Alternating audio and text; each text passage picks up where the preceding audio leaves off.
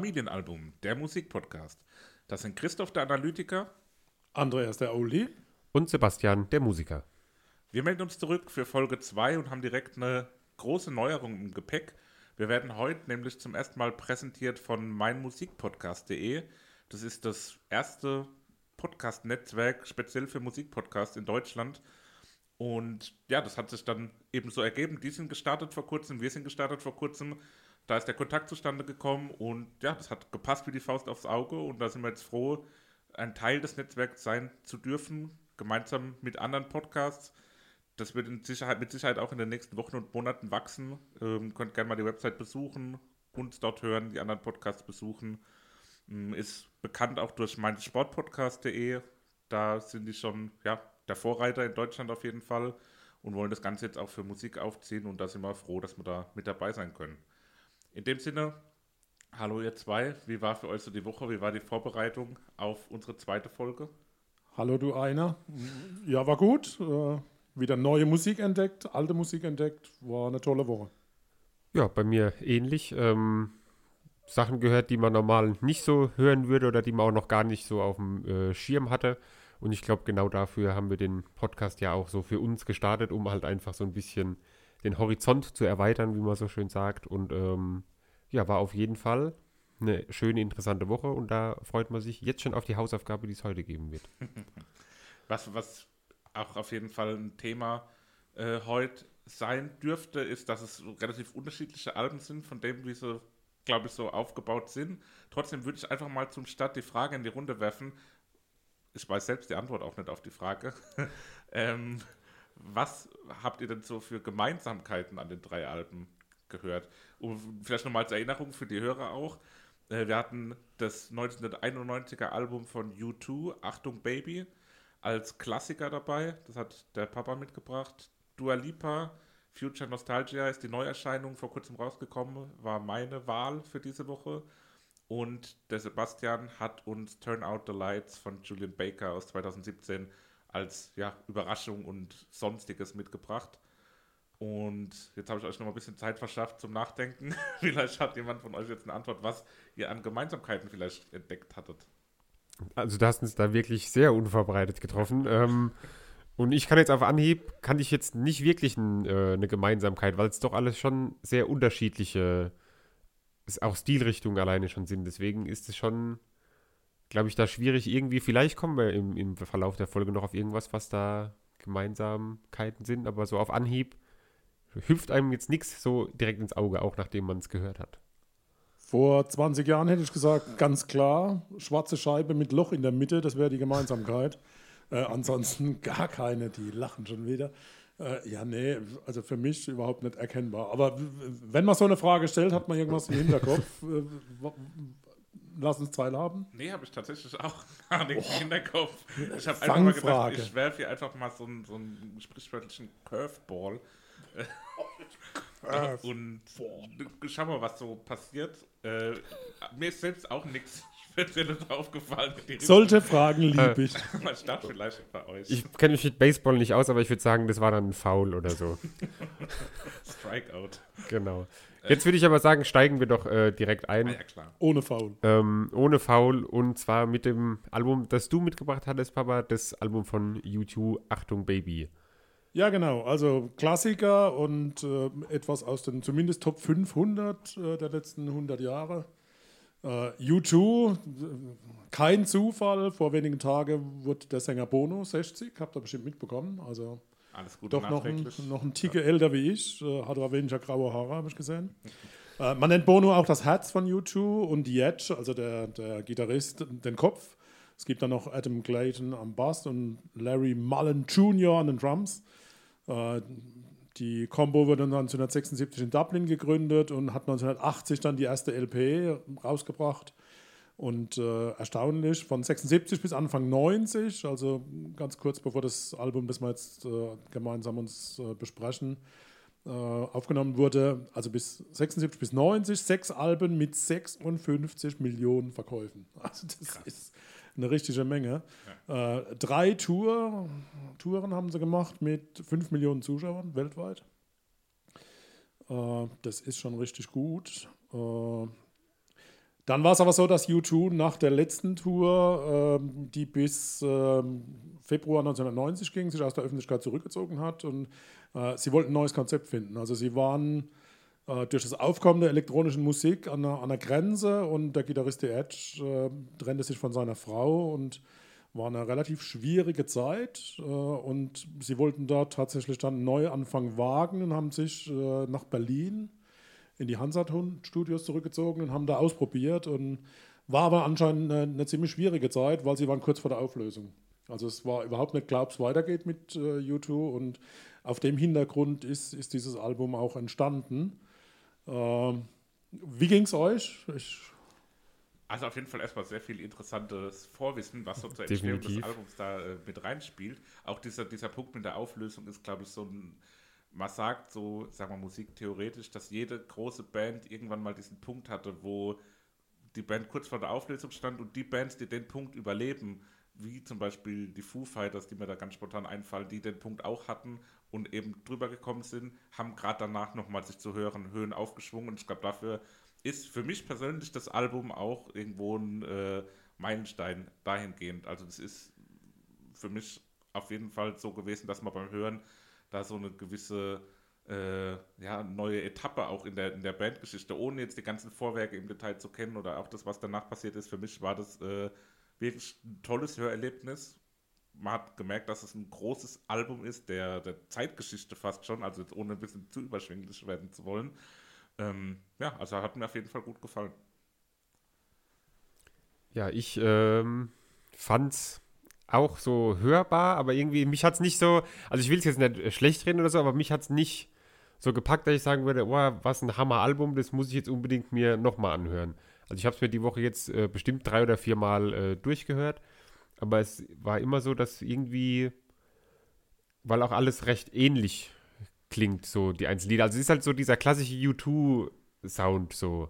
Und den hört man halt in allen Liedern und ich weiß nicht warum, aber irgendwie hat es mich nicht so ganz mitgerissen, muss ich sagen. Also das ist auch das, was beschrieben wird, dass tatsächlich mit diesem Achtung Baby bei U2 äh, ein, ein, neuer Sound kreiert wurde. Man nannte ihn Berlins Sound. Das war also wirklich eine neue Stilrichtung.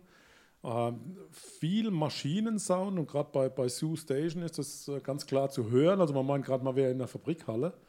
Äh, das, das waren doch ganz neue Klänge und neue äh, Richtungen, die da reingekommen sind. Und, klar natürlich Thema elektronische Tanzmusik, die aufgekommen ist zu der Zeit. Äh, da muss man sich schon irgendwo entweder, entweder mitmachen in die Richtung, aber dafür war U2 zu, äh, zu altbacken. Ich bin wieder bei meinem, das sind Rock'n'Roller, die kommen tatsächlich aus der aus der Ecke auch. Und von daher, glaube ich, haben sie das ganz gut geschafft, das auch bis, bis heute zu, äh, sich, sich treu zu bleiben und auch beizubehalten. Denn wenn man heute YouTube hören, ich glaube, gerade alles, was man mal live, ich habe es leider noch nie live erlebt, muss ein absolutes Erlebnis sein. War auch schwierig hinzukommen. Äh, das hat alles schon irgendwo dann auch äh, gleiche Richtungen. Ja, ist klar. Also für mich stehen U2 einerseits auf jeden Fall auch so für Irland, also so irisches Kulturgut, jetzt ohne so koboldmäßig und mit der Geige unterwegs zu sein, wie jetzt irgendwie Flogging Molly. Ähm, und gleichzeitig aber auch für Stadionrock. Also fast wie keine zweite Band stehen die für mich für riesengroße Konzerte in Stadien mit aufwendiger Inszenierung. Mit, ich glaube, zuletzt hatten sie auch so eine 360-Grad-Bühne, auch bevor das jetzt immer moderner wurde und auch mehr Bands in den letzten Jahren das gemacht hatten hatten die schon so eine Bühne in der Mitte vom Stadion und rundherum war alles besetzt und haben da immer ganz große äh, ja, Tourneen aufgefahren. Und ich finde, das klingt auch in diesem undergroundigen Sound, diesem Industrial, was da auch immer wieder durchklingt, was für mich so ein bisschen klingt wie Nine Inch Nails, wie Faith No More ein Stück weit. Ähm, klingt immer wieder durch und trotzdem ist aber auch noch dieses Stadionrockige, dieses große, opulente mit dabei, was es für mich wirklich auch ziemlich einzigartig macht. Also der Wiedererkennungswert ist natürlich auch aufgrund der Stimme von Bono, aber auch musikalisch einfach definitiv gegeben. Ja, auch die, die Gitarre, also was der Edge da rausholt, sehr basisrelevant, also wirklich nur Verstärker, ohne große äh, Dinge, die er da ausprobiert. Und bei, bei Love is Blind ist es ganz gut zu hören, Äh, hat auch mal ein Kritiker geschrieben, der Schmerz, den er da hat, das hat er geschrieben, kurz nachdem er sich tatsächlich von seiner Frau dann auch getrennt hat. In der Zeit, habe ich ja schon erzählt, ist entstanden. Ähm, und ein Kritiker sagte, also die Soli, die er da spielt, die klingen ganz klar danach, wie wenn im Zahnarztstuhl äh, einer bohrt. Mhm. Und das ist wirklich nur Gitarre und, und mit dem Overdrive rübergezogen. Also sehr einfach auch gehalten. Ne? Ja, allgemein, äh, ich habe ja bei mehreren Liedern bei meinen Stichpunkten habe ich immer dabei stehen, irgendwie Gitarrensound stark oder äh, schöne Gitarre. Bei äh, Lied 11, Acrobat, da habe ich geschrieben, dass die Gitarre im Hintergrund so die zweite Stimme singt irgendwie. Und es ist dann, Bono singt im Vordergrund irgendwas und dann hört man hinten die Gitarre, wie sie so jetzt nicht das gleiche spielt, wie er singt, sondern so eine zweite Lage irgendwie, wo dann aber halt so insgesamt sich schön zusammenfügt. Wobei also, ich nicht verstanden habe, Acrobat Reader hat es damit nichts zu tun. Aber da auch da, ein bisschen Hintergrundwissen wieder. Äh, also das Riff ist entstanden äh, beim Soundcheck in Auckland, Neuseeland. Also da hat jemand, der Gitarre okay. ausprobiert hat, einen Riff da gejodelt und äh, seitdem haben sie das mitgenommen und haben es dann tatsächlich 91 auf die, auf die LP dann gebracht. Und derjenige, der das, äh, war es jemand von der Band, der das gejodelt hat oder irgendjemand anderes in dem Laden? Es war ein Rowdy. Ah, okay. Ich habe schon irgendein fremder Mensch, der dann. Äh, ein Traum von jedem Gitarrist, ja, mal bei U2 die Gitarre mal anspielen zu dürfen. Ja, ähm, ist euch irgendwas besonders aufgefallen? Gibt es irgendwo was, äh, was noch erwähnenswert ist, außer dass es ein super Album ist aus meiner, ja. aus meiner Sicht? Ich finde es gelungen. Von daher ist es schön, dass wir auch auseinander sind, Sebastian. Also ja. ich glaube, das macht es auch aus, dass wir über verschiedene Geschmäcker auch hier Klar. reden können. Uh, so Cruel ist akustisch entwickelt, weiß nicht, ob ihr das uh, hört man nicht raus, also das haben sie alles akustisch eingespielt. Und dann hat der Toningenieur ein paar Behandlungen vorgenommen. Und dann kam das dabei raus. Also es klingt überhaupt nicht äh, akustisch, nee. aber es wurde tatsächlich mit einer Akustikgitarre äh, und einem Akustikbass eingespielt. Und der Schlagzeuger hat auf einem Botran gespielt, das ist eine irische Rahmentrommel. Äh, total spannend. Ich google ja immer so Sachen. Ich finde es find total äh, lustig. Ich auch noch nie gehört. Nee. Ich auch nicht. Also von daher musste ich schon auch gucken. Aber irische Rahmentrommel, also was sehr äh, eigentlich solides und althergebrachtes. Ja, also euch nichts mehr auffallen?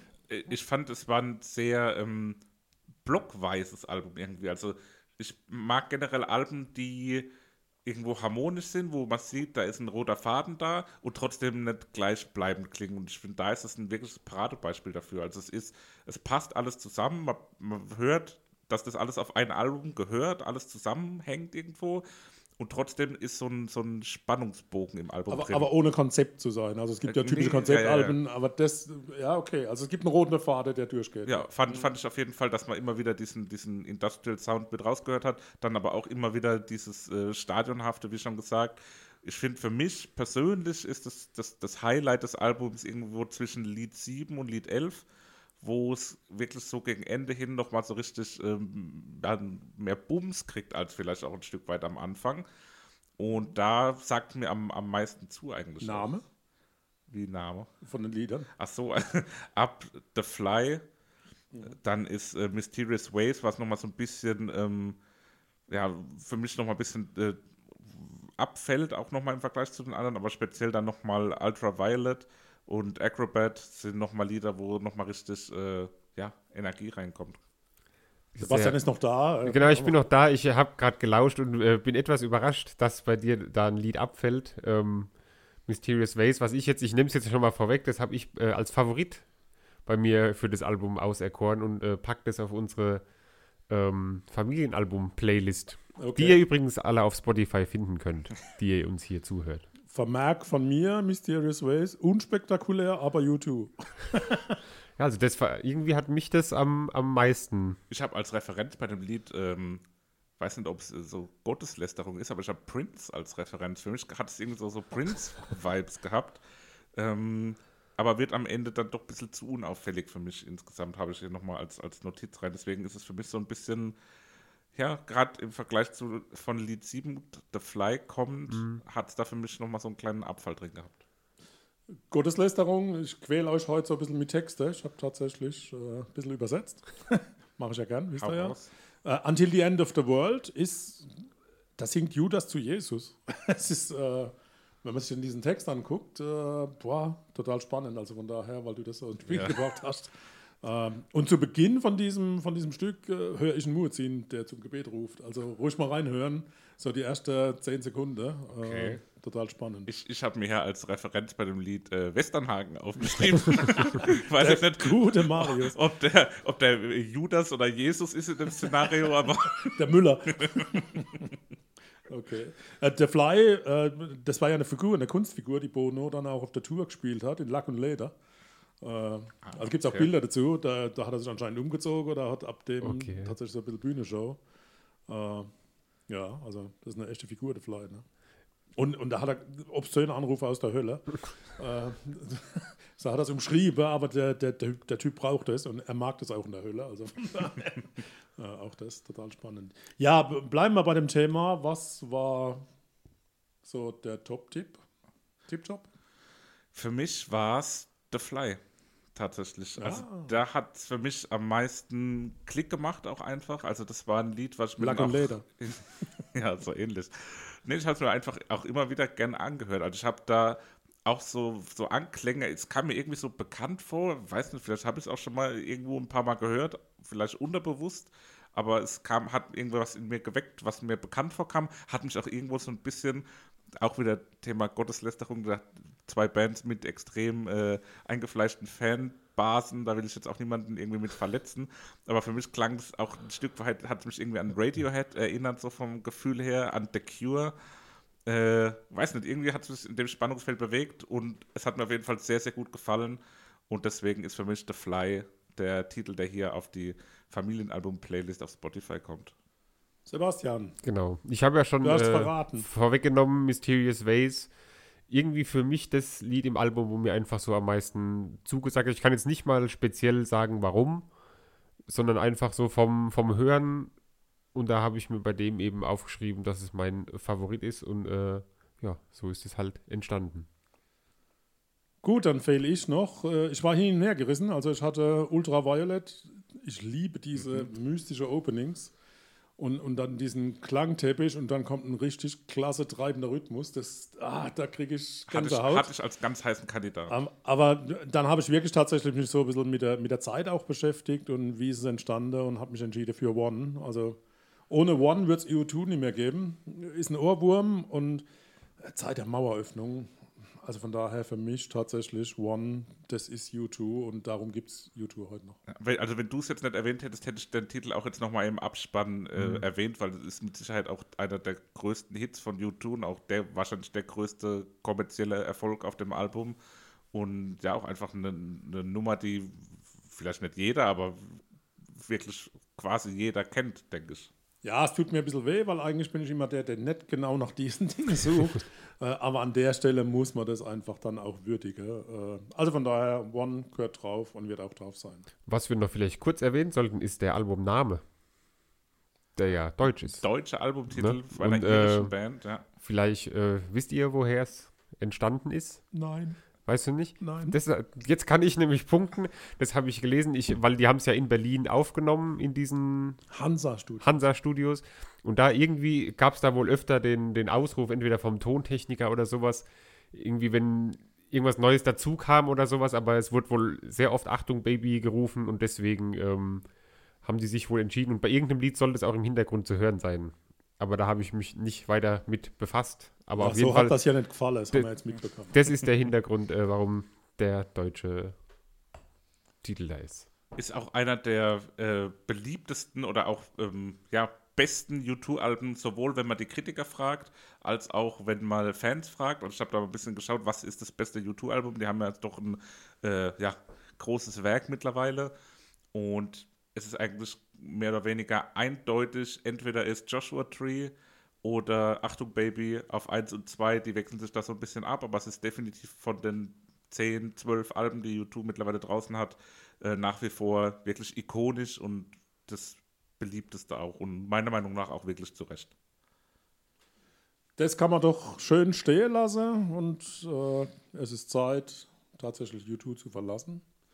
Und wir gehen zum nächsten Album, zum nächsten, der ein bisschen was vorstellen will. Zu einer Dame, die von Marlon Roudette äh, gezwungen wurde, endlich jetzt mal einen Song aufzunehmen und weiterzugeben. Christoph, was war dein Vorschlag? Genau, wir kommen zu Dua Lipa mit Future Nostalgia.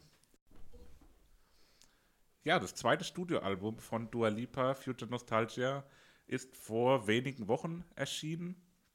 Ähm, ist auch wie das Erstlingswerk ein klassisches, ziemlich klassisches Pop-Album von Dua Lipa, die aus England kommt. Und als Start einfach mal wieder die Frage in die Runde, wie hat es euch so ganz allgemein gefallen? Oh, ja, so zum Staubsauger und zum Holzanstreicher nebenbei zu hören. Ich, ich mag solche Pop-Gedödel-Songs mit Synthesizer. Verschnitte und irgendwelche Anlehnungen an irgendwelche andere Songs. Nicht, nicht so wirklich. Gute Stimme hat sie, keine Frage. Äh, ja, gute laute Musik. Aber jetzt nicht zum Tief reinhören. Ich fand es äh, sehr gut, das Album. Eigentlich auch nicht so meine Mal Musik, hören. muss ich sagen. So diese, alles, was halt so irgendwie Radiomusik ist, sage ich jetzt mal, ist im Normalfall nicht so das, ähm, ja, was ich so aktiv höre. Aber da muss ich wirklich sagen, ähm, jedes Lied hat mir irgendwie, hat, hat mir gefallen und hat so was Besonderes gehabt, wo ich sagen muss, das äh, kann man sich auf jeden Fall mehrfach anhören. Ich habe es wie immer oder wie gerne auch beim Fahrradfahren gehört natürlich. Ähm, und da war das richtig schön. Ich bin da so durch die äh, Sonne gefahren, Richtung Erdbeerhäuschen und dabei schön die Lieder gehört. Da hat man gute Laune bekommen und es hat schön dazu gepasst. Also auf jeden Fall ein sehr, sehr gutes Album. Auch kurz und knackig, 37 Minuten, kann man wirklich, Die, die Erdbeeren. Also, nee, alt. nee, kann man wirklich mal so relativ kurz durchhören. Es ist natürlich ein nicht so spektakuläres Album, es ist ein Pop-Album eben. Ähm, aber Dua Lipa auf jeden Fall auch eine Künstlerin, die in den letzten Jahren so auf der Bildfläche erschienen ist und da durchaus abgeräumt hat auch. Immer wieder Hits gehabt, jetzt zuletzt. Und hat jetzt auch schon auf dem Album direkt auch wieder ja, Erfolg gehabt. Ist für mich so ein Stück weit so ein bisschen äh, eine, eine langweiligere oder nee, eine langweiligere, ruhigere Lady Gaga äh, oder eine peppigere Adele. Irgendwie so in dem, in dem Spektrum unterwegs. Ähm, vor zwei Jahren, 2018, habe ich die mal live gesehen auf dem Lollapalooza Festival, was ähm, ein guter Auftritt war, musikalisch, aber für mich so ein bisschen das Highlight von dem Auftritt war, dass in der ersten Reihe jemand zusammengeklappt ist, weil es ziemlich heiß war an dem Tag. Und die Dua Lipa ist dann einfach auf der Bühne, nicht auf der Bühne stehen geblieben, sondern ist da runtergegangen zu dem Fan, hat sich dann darum gekümmert, dass da erstmal wieder auch Ärzte kommen und demjenigen es wieder besser geht, bevor sie dann weitergemacht hat und ist nicht irgendwie hinter die Bühne gegangen oder hat das Konzert ganz abgebrochen, sondern ist da vorne geblieben, hat sich darum gekümmert und das fand ich irgendwie schön. Da hat jetzt sich auch ein Stück weit bei mir ein bisschen Respekt. Äh, Weil sie Mensch geblieben ist es quasi. Mensch geblieben. Das heißt, wenn da niemand umgefallen wäre, wird man es heute nicht besprechen. Kann, kann durchaus sein. Das war wirklich so ein, so ein Vielen Dank an den unbekannten Umfaller Ja. oder die Umfallerin. Ja, liebe Grüße, wenn du uns zuhörst. Ähm, du hattest gesagt, dass ähm, die schon ein paar Hits hatte oder was? Hast du, glaube ich, eben gesagt. Und ich finde, bei dem Album könnte die auch, glaube ich, jedes Lied veröffentlichen und es hätte auch Hitpotenzial. Ich glaube, jedes Lied können sie rausbringen und es wird früher oder später im Radio rauf und runter laufen, weil die halt alle so, sind halt alle auch ähnlich, alle Songs, aber haben eben diese, ja, diese Grundstimmung von, man hört es halt einfach so nebenbei und auch jetzt kein Lied dabei, wo ich das Gefühl habe, es könnte irgendwann mal nerven, wenn es zu, zu oft irgendwie, wenn man es zu oft hört. Also bei Future Nostalgica, N- Nostalgia, so rum. ähm, also da habe ich mal durchgezippt, mir den Spaß gemacht mit dem Finger einfach mal an verschiedene Stellen. Das hat immer gleich geklungen. Also es war irgendwie, ich fand es irgendwie, naja. Und, und dann natürlich, müssen wir offen drüber reden, das sind natürlich zwei oder drei Titel, die Samples aus, aus richtig tolle Titel mit großer Erfolge auch äh, nochmal wieder bringen. Zum Beispiel Don't Start Now ist ja ein Sample aus I Will Survive von Gloria Gaynor. Also sagt euch wieder nichts, ich sehe es schon wieder Gesicht. Ja, na natürlich. klar, schon. Ah, doch, Ganz natürlich. so arg ist es ja dann Also auch nicht. in- insoweit ist klar, dass das so, wie du sagst, Sebastian, dann auch wieder Wiedererkennungswert hat. Und Physical, klar, äh, Flashdance, äh, Let's Get Physical von Olivia Newton-John, auch das kennt man natürlich. Äh, bei Hallucinate war der Co-Producer ja jemand, der mit Madonna arbeitet. Und da höre ich auch den Madonna-Einfluss. Weiß nicht, ob die das Ja, auch so doch, ein ich habe auch einen sehr klassischen. Disco-Sound aufgeschrieben, dass es wirklich so eine richtig traditionelle Disco-Nummer irgendwie auch ist und Aber wofür Madonna auch steht. Festival-Hit. Also ich glaube, dass das bei diesem Lopala, Lollapalooza. Lola, Lollapalooza. Ja, da, da passt sie halt auch wirklich sehr gut hin. Das ist genau das Publikum, wo, wo die da äh, sehr gut ankommt. Und Mhm. war auch gute Stimmung gewesen. Tja, äh, bei Good in Bed fand ich total spannend, so die, die, auch wieder der, der, der Beginn, wie wenn jemand irgendwo in eine Bar reingeht und da ein total verstimmtes Klavier in der Ecke steht und da einfach mal so anfängt zu spielen. Äh, ist für mich, da, da, da sind keine Samples drin, wenn ich das so richtig äh, gehört habe und das ist nicht wirklich ein Dance-Song, also den finde ich richtig gut. Der klingt für mich so ein bisschen Amy Winehausig. Ja, Ja, genau, ja, weil sie genau, da auch ja. so diese dreckige Stimme irgendwie hat. Ja. Das ist eine ganz andere äh, Stimme, die sie da irgendwie benutzt, sage ich jetzt mal, als bei den anderen Songs, weil sie da so richtig dieses raue und ja, wie gesagt, schon dieses dreckige da irgendwie in der Stimme hat. Aber war dann in dem Sinn auch eine, eine schöne Abwechslung. Ja, so generell, also ich bin ja auch nicht unbedingt so ein großer Fan von so klassischen Pop-Alben, wobei ab und zu mal höre ich es schon mal ganz gern, kann man sich schon mal anhören. Aber man muss auch sagen, die Stimme hat auch schon wirklich einen hohen Wiedererkennungswert, finde ich. Also es ist jetzt nicht so die 0815-Stimme, die irgendwo äh, mal auf dem Avicii-Lied im Hintergrund läuft und keine Ahnung, wer das ist, sondern hat schon auch einen Wiedererkennungswert auf, in diesem Pop-Sektor. Ich habe einen Schockmoment gehabt. Bei Break My Heart habe ich sofort äh, meine Box geschüttelt, geguckt, ob was kaputt ist. Also ganz seltsamer Sound. Ähm, und auch da Sample zu finden und Festhalter von wem? In Excess. Need You Tonight. Also, äh, Ja, das, das habe ich, glaube ich, das ist mir, glaube ich, auch. das erkennt man. Ja, Ne? ja, Also ja. man hat es dann im Ohr und denkt, ah, verflixt, wo kenne ich das her? Mhm. Und ja, man, man kriegt ja genug Beschreibungen, wo es dann auch aufgezeigt ist, wo die Samples herkommen. Äh, also, aber In Excess finde ich total spannend, passt ja gar nicht. Ne? Ja, es ist halt wirklich so ein Bundespotpourri der Musikgeschichte, was dann so ein Stück weit zusammengewürfelt wurde. Also ich habe auch immer wieder andere Anklänge irgendwie gehört, also unabhängig auch von den Samples, so im, im Sound und im Stil. War dann, irgendwo habe ich da mal wieder äh, Bruno Mars aufgeschrieben, weil das so ein bisschen so was Funkiges auch ein bisschen hatte. Ähm, ja, es ist doch durchaus abwechslungsreich, auch wenn es sich alles in, in diesem klassischen Pop-Hit-Radiospektrum bewegt. Aber dass er auch musikalisch echt was drauf hat, äh, ist bei Physical, beim Pre-Chorus, äh, wo sie dieses Who needs to go to sleep when I got you next to me, das frasiert die so geil ja, und hat so eine tolle also eine Stimmlage. Müsst ihr nochmal reinhören. Also Da hat man auch so, das macht so mega Ja, Bock auf genau. den Refrain, Ja, halt so, genau, weil so ja. dieses, es nimmt nochmal so das Lied irgendwie kurz in eine andere Richtung und dann kommt der geile Refrain, wo dann so schön abgeht und so. Das ist äh, richtig, Also das ist auch richtig gut, zu hören. Bei Levitating, ich glaube, das ist ein Traum für jeden Choreo-Freak, also der da irgendwelche Tanzschritte und Überschläge und irgendwas da rein. da, dafür eignet sich das, glaube ich, bestens. Ein Traum für jeden Bassisten ist äh, Don't Start Now. Ähm, ich glaube, wenn man Bass spielt und irgendein Lied sucht, was man mal lernen will oder so, dann muss man das aussuchen und dann Lieber Sebastian, hat man da Spaß. jetzt musst dich ganz festhalten. Ist digital, ist nicht mit Bass eingespielt. Das ist ein ich Skandal. das ist mir auch sofort aufgefallen, dachte, Mensch, das ist doch richtig geil. Aber man kann es ja trotzdem mit Bass nur digital- nachspielen. Ja, aber äh, Aber es ist wirklich fand ich enttäuschend. traurig. Bei Cool übrigens ist Bass, Gitarre und Schlagzeug tatsächlich eingespielt. Cool, für mich auch eins der Lieder, wo, äh, ja, wo ich doch lang auch überlegt habe, ob das für mich der Favorit ist. Das hat einen sehr eingängigen Sound. Ähm, hatte ich bei dem Album jetzt wirklich bei drei, vier Liedern, wo ich so beim letzten Refrain schon mitsingen konnte, beim ersten Hören, weil es doch wi- wirklich sehr eingängig war. Und cool war für mich da eins der Lieder, was da wirklich auch mit Favorit für mich war. Es hat Dua Lipa zwei Jahre lang nicht aufgenommen, das Lied, weil sie es nicht gut fand. Also sie seit zwei Jahren hat sie das irgendwo in der Schublade liegen, fand es aber nicht würdig, damit sie es auf eine, auf eine LP bringt. Äh, Jetzt ist es drauf.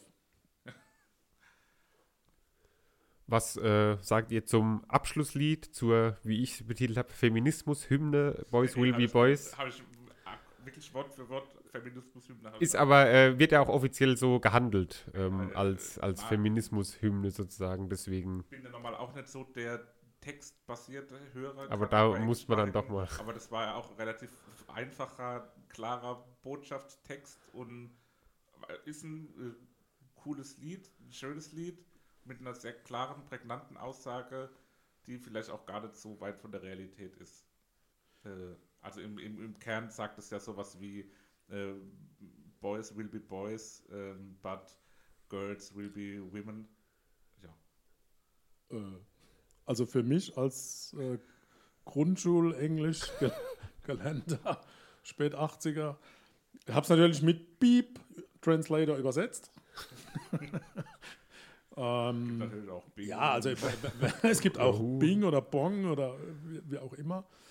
Ja, es geht um, um das Thema Sicherheit für die Frauen, ein wichtiges Anliegen und es kommt auch rüber, wenn man tatsächlich äh, sich dann einlässt auf den Text, dass es doch furchtbar ist, dass eine Frau heute nicht allein von der Bushaltestelle oder Straßenbahnhaltestelle nach Haus laufen kann, ohne sich umdrehen zu müssen. Also von daher, glaube ich, auch eine wichtige Botschaft, die da auch reingehört. Oder auch sie äh, hat, irgendwo habe ich gelesen, dass sie, oder es ist auch eine Songtextzeile, glaube ich, dass sie immer den Schlüssel sich zwischen die Knöchel klemmen muss, zwischen die äh, Fingerknöchel, um, falls sie irgendwie angegriffen werden sollte oder so, sich Talk, wehren zu können. Wenn ich nachts ja, mache ich. wünscht dir ja, dass überfallen wirst. mache ich aber auch, muss ich äh, gestehen. Ja, also ist auch schon mal vorgekommen. genau. Aber gut, uns, uns will ja keiner überfallen. Nee. Gut, dann haben wir, glaube ich, die, die Lieder an sich so durchgesprochen. Wie gesagt, ziemlich kurzes Album, elf Lieder die auch relativ kurz sind, gerade im Vergleich auch zu U2, wo die Lieder ja teilweise über fünf Minuten und dann nochmal in einem äh, ja, Feuerwerk der, der Instrumente enden. Das haben wir hier weniger, da ist meistens irgendwie nach zweieinhalb, drei Minuten Schluss. Und ja, ist auch okay, so ist halt ein anderes Konzept. Ähm, deswegen würde ich sagen, wenn ihr nichts mehr hinzuzufügen habt. Doch, habe ich noch. Okay. Äh, ich wusste nicht, ob ihr es wusstet. Äh, Dua Lipa ist ja mit 13 in den Kosovo zurück. Ihre Eltern sind ja Kosovo-Albaner. Das heißt, sie ist in London geboren, ist dann im Prinzip mit 13 in den Kosovo mit ihren Eltern, weil der Vater ist Musiker. Und äh, sie ist mit 15 allein nach London zurück und hat sich dann wirklich dort auch entwickelt und auch zur Musikerin entwickelt. Das heißt, mit 15 hat das Mädel tatsächlich äh, ihren Weg gemacht. Finde ich erstaunlich. Das ist krass, aber halt auch immer wieder so diese, diese Willenskraft und Durchsetzungsfähigkeit von mhm. Leuten, die so erfolgreich sind, finde ich wirklich äh, ja, einzigartig und inspirierend auch immer wieder solche Geschichten, wenn sich jemand da wirklich so allein auch irgendwie durchkämpft und man das auch wirklich dann am Schluss steht der erfolgreiche Mensch, aber was da alles da reingeflossen ist und was da dahinter steht, äh, das ist wirklich bemerkenswert. Also ich schaue gerade im Moment, habe gerade vorhin die letzten zwei Folgen von der Michael Jordan Dokumentation geguckt und also was so ja, diese Leute auf dem Niveau ihrer Kunst oder du meinst von der Größe? Schaffens, nee, also was der da an, an, Ehrgeiz und an Arbeit reingesteckt hat, um dahin zu kommen, wo er ist und war, das ist schon bemerkenswert und ist natürlich hier was anderes. Aber ja doch auch irgendwo dieses äh, Streben nach Erfolg und dieses Streben nach Großartigkeit, was dann auch immer wieder so Künstler dahin bringt da ist auf jeden Fall was dran. Also ich glaube, wenn man da irgendwie nicht den Ehrgeiz hat, dann ähm, gibt man das irgendwann auf und dann wird da eben nicht so eine Karriere draus. So kommen wir, würde ich sagen, zu den Liedern für die Playlist. Ja. Wer will anfangen? Du. Dann fange ich an. Und ähm, du hattest überlegt, ob du es auf die Playlist setzt. Ich mache es dafür, äh, nämlich äh, das Lied Cool ich äh, zitiere kurz meine Stichpunkte, die ich hier aufgeschrieben habe. Ähm, überragender Drive im Lied, Synthesizer-Gedudel, mega, gesanglich erste Sahne. Cool, cool, cool, cool. Cool, cool, cool. Very cool. Ich war wieder hin und her gerissen, zwei Titel, Good in Bad und Boys Will Be Boys. Beides für mich nicht ganz so dance-lastig, äh, keine Samples. Und ich entscheide mich für Boys Will Be Boys. Schön, finde ich gut, dass wir das auf der Liste haben. Also jetzt hatten wir wirklich meine zwei, die ich am, am höchsten gerankt hatte, die ich dann rausschmeißen musste und nicht mit auf der Liste hatten. Wir haben es tatsächlich auch wieder nach zwei Alben so, dass wir wieder sechs verschiedene Titel auf der Liste haben. Weil für mich ist es ähm, Levitating geworden. Auch so ein, so ein Mitsing-Hit, der für mich direkt quasi beim zweiten Refrain schon mitsingbar war, der gute Laune gemacht hat und den ich jetzt auch immer wieder gern gehört habe. Deswegen ist für mich Levitating ähm, der Hit für unsere Familienalbum-Playlist. Das heißt, sechs verschiedene Titel. Bei dem Titel bitte darauf achten: Schritt, Klatsch, Schritt für die Choreo-Fans. Ja. Ja, wenn jemand äh, was vortanzen will und uns das schicken will, wir sind wirklich offen für alles. Also auf Twitter, äh, Instagram, Familienalbum Podcast oder per Mail familienalbum.podcast at gmail.com.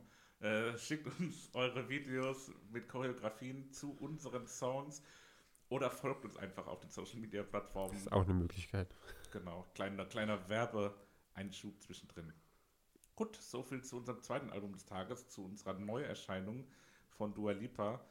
Und eins haben wir noch übrig. Und zwar geht es da jetzt um die gute Julian Baker mit Turn Out the Lights, unserem Überraschungsalbum. Ja, genau, Julian Baker. Ähm, die haben wir damals live gesehen beim Mayfield Derby 2015 oder 2000, später gesagt. Ohne 2016 war es, glaube ich. Ich glaube, es war 2016. Ähm, genau, Julian Baker, Solo-Künstlerin, äh, 1995 geboren, sehr, sehr guter Jahrgang übrigens. Pfui. Ähm, in Tennessee aufgewachsen. Ähm, die hatte eine Band namens Forrester, beziehungsweise vorher hieß die Band The Star Killers. Und da das nehme ich jetzt gleich mal vorweg. Ähm, Ach, was ist das, das, was du mir letztens gezeigt hast? Habe ich dir das nicht dazu geschrieben, dass es von Nein, ihr ist. Das habe ich dir letztens gezeigt, genau. Und Ja. das ist die Band von Julian Baker. Und ähm, geht auf jeden Fall mal auf, ich glaube, starkillers.bandcamp.com oder sowas. Auf jeden Fall die Seite von diesen Starkillers von der Band suchen. Überragende Musik. Gibt es leider nicht auf Spotify, aber ähm, auf jeden Fall mal zu Gemüte führen. Und das ist die. Wirklich gute Musik, klingt ganz anders als Die, das die machen. Post-Punk, oder? Hat- würde ich hat jetzt- das ins Blaue hineingeraten oder hast du Nee, war, war, war zumindest im, war in der Recherche, ist das rausgekommen. Ich- Hat früher Post-Punk gemacht. Ja, so in die Richtung klingt es für mich. Ja, Das schon hat sowas in der, aber es ist. äh, aber ich hoffe, dass das deutsche Post ist. wow. Gut, zurück zu Julian Baker. Ja, es hebt die Stimmung ein bisschen bei Genau, also ähm, wie gesagt, bei Mayfield Derby haben wir die gesehen. Ähm, dieses kleine Mädchen, sag ich mal, wo da auf der Bühne stand, die hat im Parcours d'Amour gespielt. Ähm, wem das Mayfield Derby kein Begriff ist, erstmal Schande über euch. Und dann Parcours d'Amour, das heißt, das ist in einem Reitstadion sozusagen. Die äh, Zuschauer sitzen da auf den äh, Zuschauerrängen ganz normal und unten vor diesem Reitplatz ist so eine kleine Bühne aufgebaut. Neben den Ochsern. Und da war halt dieses Konzert so und es hat so eine Stimmung erzeugt, dass am Ende, glaube ich, alle Standing Ovations gegeben haben und Julian Baker vorne so überwältigt davon war, dass sie wirklich gar nicht wusste, wie sie mit dem ganzen ähm, Applaus und mit der Stimmung da umgehen soll. Und das war der erste Kontaktpunkt zu Julian Baker. Und dann hat sie eben äh, das Album, was wir heute besprechen, 2017 rausgebracht, Turn Out the Lights. Und ja, da gebe ich jetzt einfach mal so wie ihr die Frage in die Runde. Wie hat es euch denn gefallen oder was äh, sagt ihr zu dem Album? Bin so schwermütig. Es fällt mir so schwer, was zu sagen. Es ist so depressiv, das ist so traurig und ich habe keinen Ausweg mehr gefunden, wie tatsächlich noch mehr zu recherchieren, mir noch mehr Texte anzuschauen. Und das Erste, was ich gefunden habe, das muss ich eins zu eins vorlesen. Wenn Sie auf YouTube nach Julian Baker suchen, befinden Sie sich schnell in einer Ecke des Internets, die sich so ruhig und kühl anfühlt, wie ein mittelalterlicher Kreuzgang, in dem eine junge Frau mit geschlossenen Augen allein Volksgesänge singt. Das drückt's voll aus. Äh, Und das, obwohl die Mutter Beatles gehört hat und der Vater Scorpions, dass das Mädel irgendwo depressiv geworden ist, kann ich verstehen. Na, Quatsch. Auch, auch hier gilt, also eine, eine junge Frau, die alleine so gute Musik produziert, äh, alleine alles einspielt, das ist schon Chapeau, kann man den Hut nur ziehen. Die, ich, ich kann mit den Texten und mit diesem, ja, mit den, mit den Emotionen nicht allzu viel anfangen. Äh, es fällt mir schwer und ich habe mich dann wirklich, äh, ich komme gleich dazu, tatsächlich mit den Texten dann auch äh, beschäftigt und ich würde echt gerne helfen. Also ich kann mich gerne anschreiben. Ich habe so ein bisschen Lebenserfahrung. Ich würde gerne aus ihrer Krise raushelfen. Ich habe auch als Fazit so ein bisschen, unterm Strich ist es gute Musik und ich kann auch verstehen, warum man sich das anhört oder dass sich jemand das anhört. aber ich wüsste nicht, in welcher Stimmung ich sein müsste, um zu sagen, ach, jetzt höre ich mir mal Julian Baker an.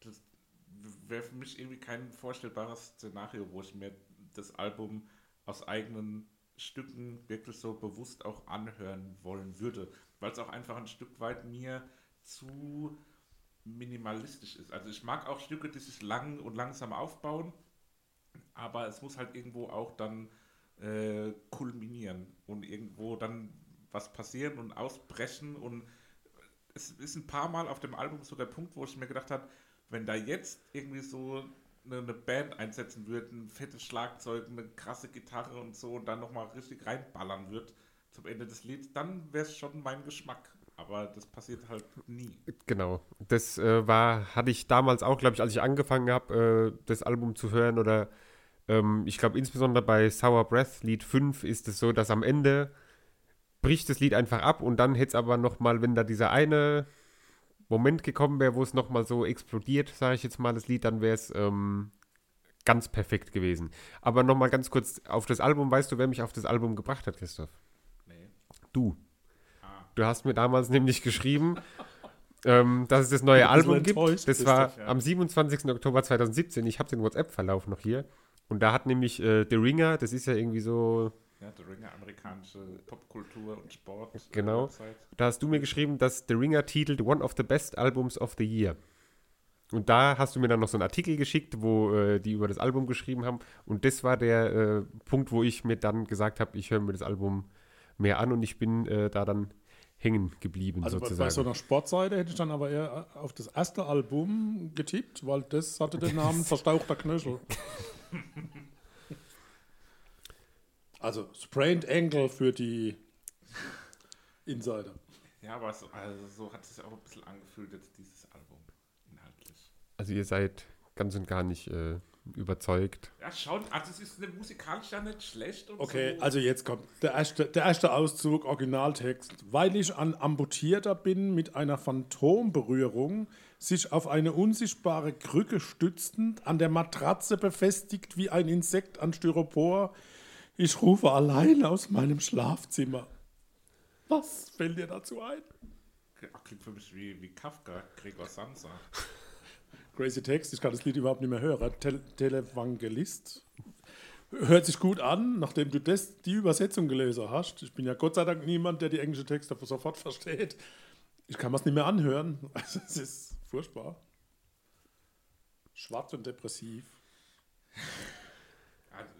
Kleine, um vielleicht ein bisschen auch nochmal eine lustige Note reinzubringen. äh, direkt am Anfang, wenn der Gesang einsetzt und auch bei dem ersten Lied, also das erste Lied ist ja so ein reines Instrumental und dann geht das zweite Lied los. Und da hat mich der Gesang wirklich extrem. Ich habe nochmal dann geprüft, ob ich mich nicht verklickt habe und habe dann auch hinterher den Double-Check gemacht, ob ich das nur assoziiert hat oder ob es wirklich so klingt. Der Gesang bei dem ersten oder beim zweiten Lied des Albums Appointments. ähm, genau, erinnert mich wirklich enorm, wirklich enorm an Angelo Kelly. also, Okay. mit, der- mit der Stimme, wie, wie da der Gesang eintritt, hätte sie auch äh, ein Angel singen können. Okay, aber wenn wir jetzt beim ersten Titel sind, Over, das Klavier, das bei Over zu hören ist, ist dasselbe wie bei Dua Lipa, dieses verstimmte Barklavier.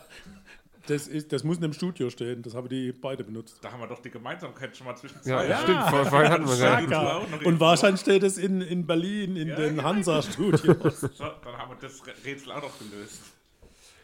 Ja gut, ich glaube, äh, über das Album müssen wir offenbar nicht mehr allzu viel doch, doch, ich habe noch, ich sprechen. hab noch etliche Texte. Da kommen jetzt die Textzeilen. Ähm, insgesamt finde ich bei vielen Liedern, äh, wo es so zweistimmig wird, oder habe ich jetzt bei mehreren äh, Liedern aufgeschrieben, dass das immer, ähm, ja, das ist so, ich weiß nicht, ob das ein Stilmittel ist oder halt was ist, wo die, wo sie gern benutzt, dass eben einmal als Hauptstimme was gesungen wird und im Hintergrund singt eine zweite Stimme nochmal so, ähm, das ist zum Beispiel, um jetzt ein konkretes Beispiel zu nennen, bei Appointments ab äh, 3 Minuten 40 wo dieses Have to Believe die ganze Zeit im Hintergrund nochmal so mitgesungen wird und dann obendrauf nochmal die Hauptstimme. Und das fand ich bei, oder finde ich bei vielen Liedern da sehr, sehr äh, schön und angenehm. Ihr kennt noch diese, diese Verhörer, habe ich das letzte Mal schon gesagt, Mhm. also wo, wo man irgendwas hört, also beim englischen Ja, ja. Lied, ein deutscher Text. Shadowboxing. Gleich am Anfang mal reinhören, die ersten drei englische Wörter unter dem T. Einfach mal reinhören. Ihr werdet das Lied nie mehr anders hören können, wie, wie wenn ihr unter dem T hört. Da habe ich nur dazu geschrieben, ich krieg das Gesicht von Angelo Kelly nicht aus dem Kopf. Das ist schon grausam. Ja. Der kann ja nichts dazu. Nun Also als gut, Kind, der sieht heute gut aus, aber als Kind war ja. dann kommen wir doch jetzt direkt zu den Favoriten. Nein, ich habe noch eine Textzeile. Happy to be here. Muss ich loswerden, habe ich extra und äh, hat mit Elektrik zu tun. Wenn ich machen könnte, was ich will, ich würde Elektriker werden. Das ist ja schon mal sehr löblich. Aber dann, ich würde in meine Ohren klettern und ich würde die Drähte in meinem Gehirn neu ordnen. Ja, ist ja aber an sich eine schöne, Ja, eine interessante Überlegung. Ne? Also, Okay, also ich möchte kein Elektriker werden und in meinem Hirn hat niemand was verloren, außer ich selbst. nun gut, Grüße ich an kann sie trotzdem an alle, die äh, das hier jetzt hören, nur empfehlen, hört euch das mal an. Wenn ihr sie live sehen könnt, macht es auch mal. Ich war nämlich nochmal in Darmstadt auf einem Konzert, da hatte sie so eine Streicherin im, in der Vorband ähm, dabei. also die hat Elektriker dann und. Elektriker und Streicherin.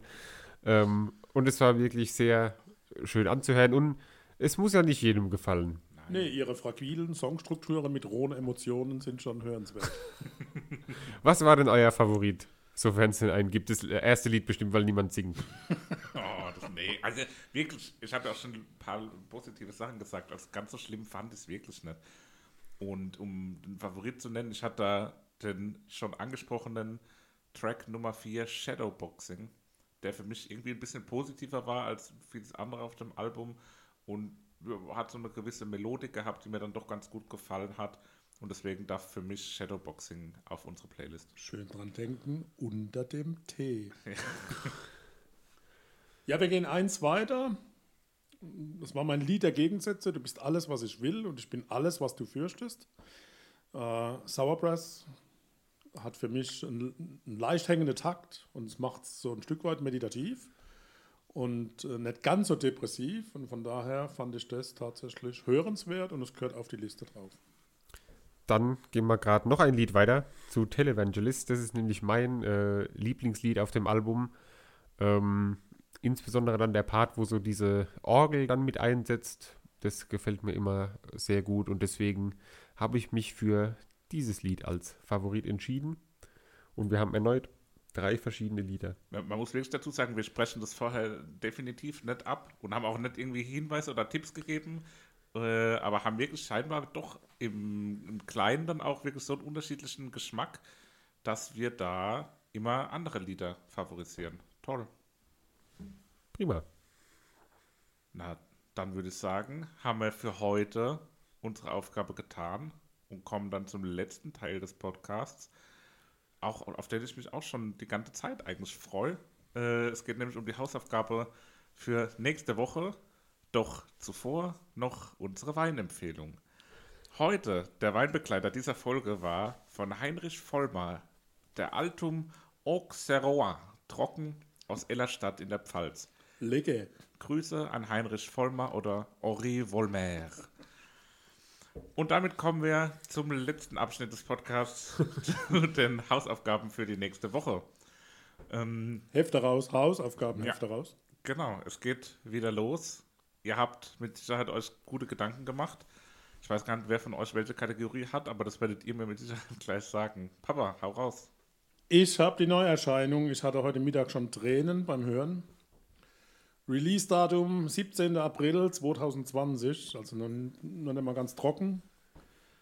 Titel ist Nothing is True and Everything is Possible von Enter Shikari. Uh. Ein Raunen geht durch den Raum. Interessant. Ja, da, da kann man doch was mit anfangen, oder, Seppi? Also die habe ich auch Auf schon jeden ein paar Mal Fall. live gesehen. Ja, ich auch. Ich auch. Die haben wir alle. Ja, das ist äh, auch, die sind, glaube ich, auch schon seit Jahren tingeln die durch Deutschland und Nicht so Äh. viel verraten. Boah, ich, äh, ich mache mal weiter mit der nächsten Hausaufgabe, weil da gibt es eine Verknüpfung zwischen den beiden Bands. Ähm, ich habe nämlich ein Album, das äh, in Deutschland, Österreich, Schweiz, UK und US auf Platz 1 war. War Zwei- die da Vorgruppe? 2007 erschienen und zwar Minutes to Midnight von Linkin Park. Oh. Und da, nämlich, da ist die Verknüpfung Linkin Park in der SAP Arena und als Vorband Enter Shikari. Und mir ist nur ein Bild im Kopf, wie die mit den Gitarren, die so Lichtscheine hatten, irgendwie Purzelbäume gemacht haben, wenn sie gespielt haben. Also da eine schöne Verknüpfung zwischen den beiden äh, Hausaufgaben schon mal. Also Minutes to Midnight. Aber Sebastian, was, 2007. Ist, was ist passiert? Ja, ja, ich äh, habe gedacht mal nix. Bist du viel Fahrrad gefahren? Wahrscheinlich. Ja, das passt doch dann aber auch ganz gut musikalisch erstmal. ja, was- kommt drauf an, was du jetzt bringst. Ja, die Überleitung kommt dann an den Punkt, wo man sagt, Linkin Park hat ja auch immer ein Rap-Element. Ich werfe heute mal wieder den Curveball, ähm, gehe in eine ganz andere Richtung, nachdem ich letztes Mal den Pop äh, ins, in, in den Podcast gebracht habe, bringe ich heute Rap-Musik. Für mich ist es der äh, durchaus am, am bildlichsten rappende deutsche Rapper äh, wirklich, wenn man zuhört, hat man sofort Bilder im Kopf. Es ist sehr gut umschreibend, es ist sehr beschreibend. Ähm, Habe ich zum ersten Mal auch live gesehen als Vorband von einer Rockband, von den Beatsteaks. Ich auch. Die Beatsteaks in Berlin. Und zwar geht es um Fatoni mit dem Album Andorra aus 2019. War für mich äh, letztes Jahr war wirklich eins der Alben, die ich im Sommer am Wie meisten heißt der gehört habe. Frank Toni? Nee. Fat Tony. F-A-T-O-N-I. Fett.